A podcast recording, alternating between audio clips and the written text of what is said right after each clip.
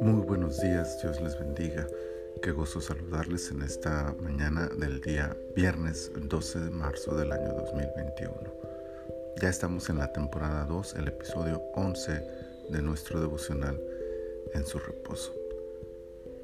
El versículo que he escogido para esta ocasión es Éxodo 11:3, que dice, Y Jehová dio gracia al pueblo en los ojos de los egipcios también Moisés era tenido por gran varón en la tierra de Egipto, a los ojos de los siervos de Faraón y a los ojos del pueblo.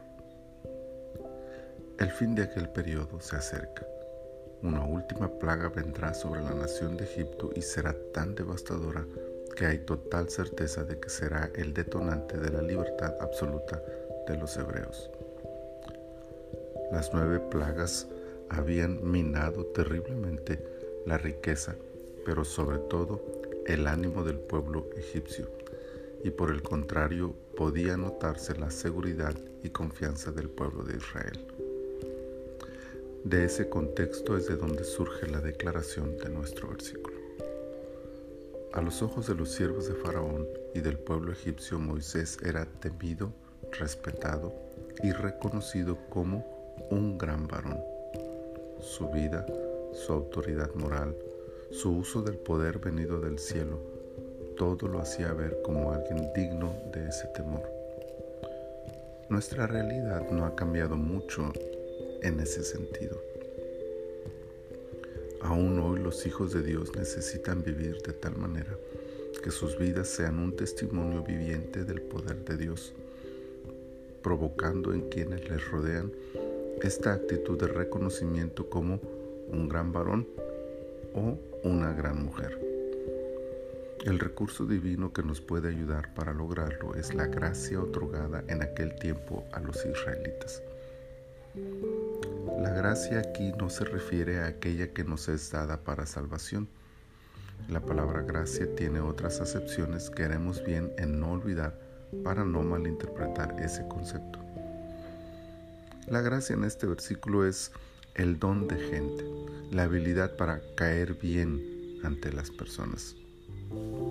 En este caso, Dios le dio a Moisés la orden para que el pueblo pidiera a los egipcios alhajas y joyas antes de su, segura salida de Egipto. ¿Cómo lograrían que los egipcios les dieran voluntariamente sus riquezas? La gracia haría el trabajo. La gracia en este sentido es una herramienta para cumplir el propósito divino. El contexto de capítulos anteriores y posteriores a este confirma que esta gracia tenía el propósito de despojar a Egipto de sus riquezas. Si bien es cierto, hoy en día no sería ese el contexto nuestro, aún sigue siendo vital para el creyente encontrar gracia a los ojos del pueblo.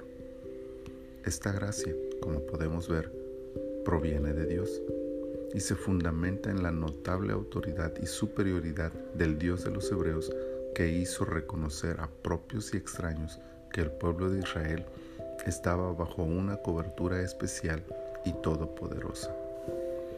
En eso consiste este tipo de gracia en nuestros días.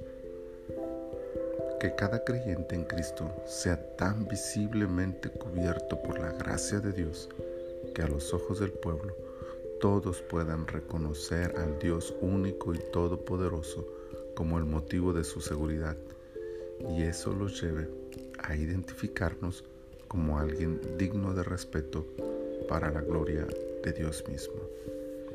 Señor, en esta mañana te adoramos y te bendecimos. Te damos muchas gracias, Señor, por todo lo que tú nos has bendecido hasta el día de hoy.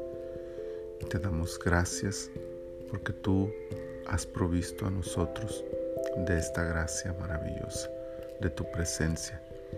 Pero ahora, Señor, queremos pedirte que nos ayudes a reflejar esa gracia ante los ojos del pueblo, ante los ojos de aquellos que nos ven, Señor, que puedan identificarnos como hijos tuyos tan solo al vernos, tan solo al contemplar tu poder cubriéndonos, bendiciéndonos, protegiéndonos y haciéndonos, Señor, visiblemente personas protegidas por tu presencia.